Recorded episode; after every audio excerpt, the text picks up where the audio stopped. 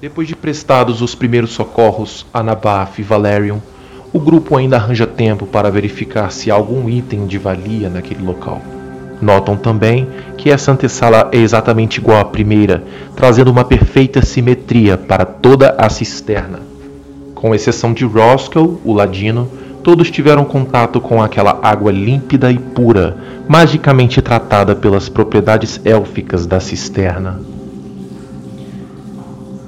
Porém, para Roscoe, o ladino, magia alguma lhe interessava. Ele rastreava então cada canto daquela antessala. Ele encontra dez peças de ouro que vão imediatamente para sua algibeira.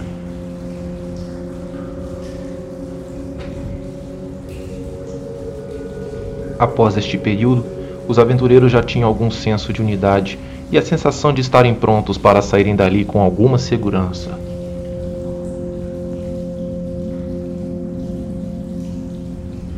Todos estão convencidos de que ali é um grupo forte, ágil, inteligente e sábio, já que nenhum dos aventureiros foi tolo o suficiente para sair daquela cisterna na primeira oportunidade que tiveram.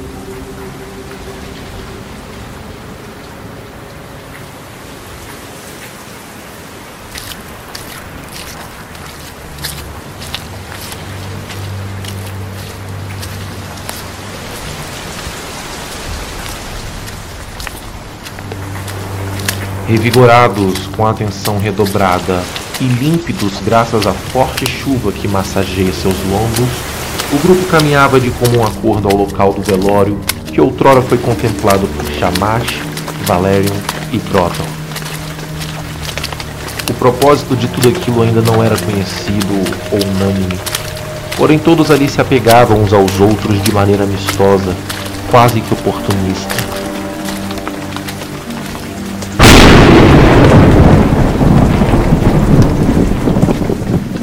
Após quase uma hora de caminhada, pouco antes deste estrondoso trovão, Brotor, Valerion e Nabaf avistam uma espécie de ilha flutuante por entre a gigante cortina de raios púrpura que desceu dos céus, na direção do deserto Anarolt, a oeste.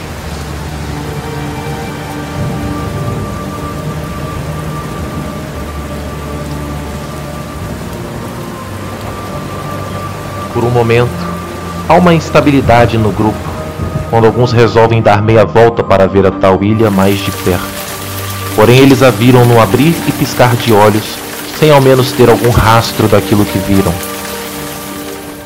Após esse período de hesitação, o grupo resolve retomar o passo em direção ao fatídico local do elfo, que for abraçado pela árvore.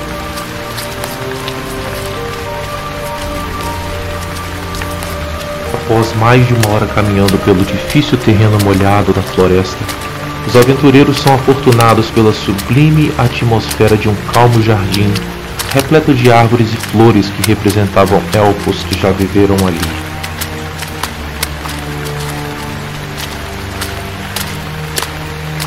Era um jardim de paz. Aos olhos do grupo, era impossível chamar aquele local de cemitério.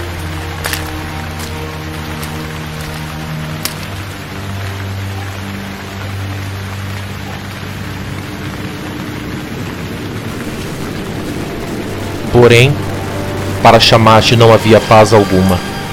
Um idioma macabro recai sobre sua discreta língua, assustando seus novos companheiros.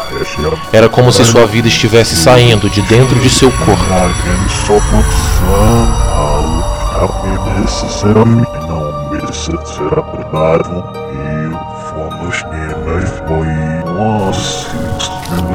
Seus pés caminham como de uma criança que corre para o pai, em direção a tal árvore. Seus olhos amarelos agora estão negros e sobre seu corpo há uma aura avermelhada. Os companheiros de Shamash, amedrontados, desaceleram seus passos enquanto empunham suas armas, porém atentos às ações de Shamash. Até que ele se prostra ao pé da árvore, cujo tronco amolece de maneira fantasmagórica e tomba como o pescoço que acabara de ser quebrado. Atrás dela, o elfo que era morto agora vive, Ainda que sob uma aparência frágil, ele esboça uma surpresa em estar ali, vivo. Ao olhar para frente, nota a presença do Draconato, o que traz um sorriso macabro ao canto de sua boca. Sorriso este que é suprimido, assim que uma flechada certeira de Roscoe acerta o seu ombro. Ciente da sua fragilidade, o elfo arregala seus olhos em direção a Shamash e profere palavras que levantam alguns seres da terra. São mortos-vivos que lhe dão algum tempo para retomar suas forças.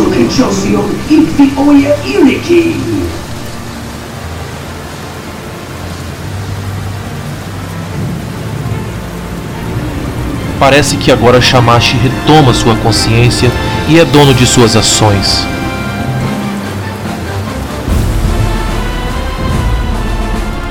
O grupo nota que a personalidade calma e sublime do Draconato retornara e presta-lhe assistência no enfrentamento de três esqueletos e uma sombra.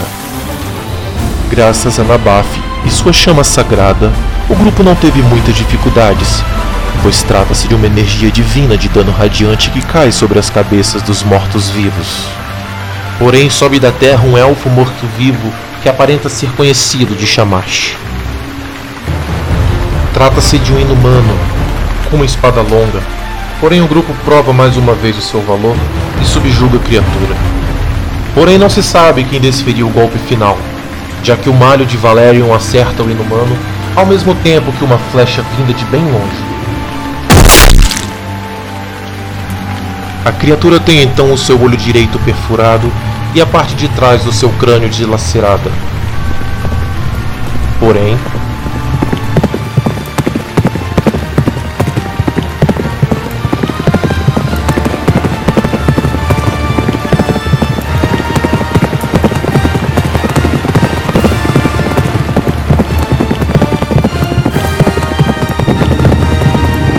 Uma grande cavalaria de elfos da floresta rodeia o campo de batalha. São tantos que é possível confundi-los com as árvores, tamanho o cansaço das vistas dos combatentes. Que a partir deste momento podem se considerar prisioneiros.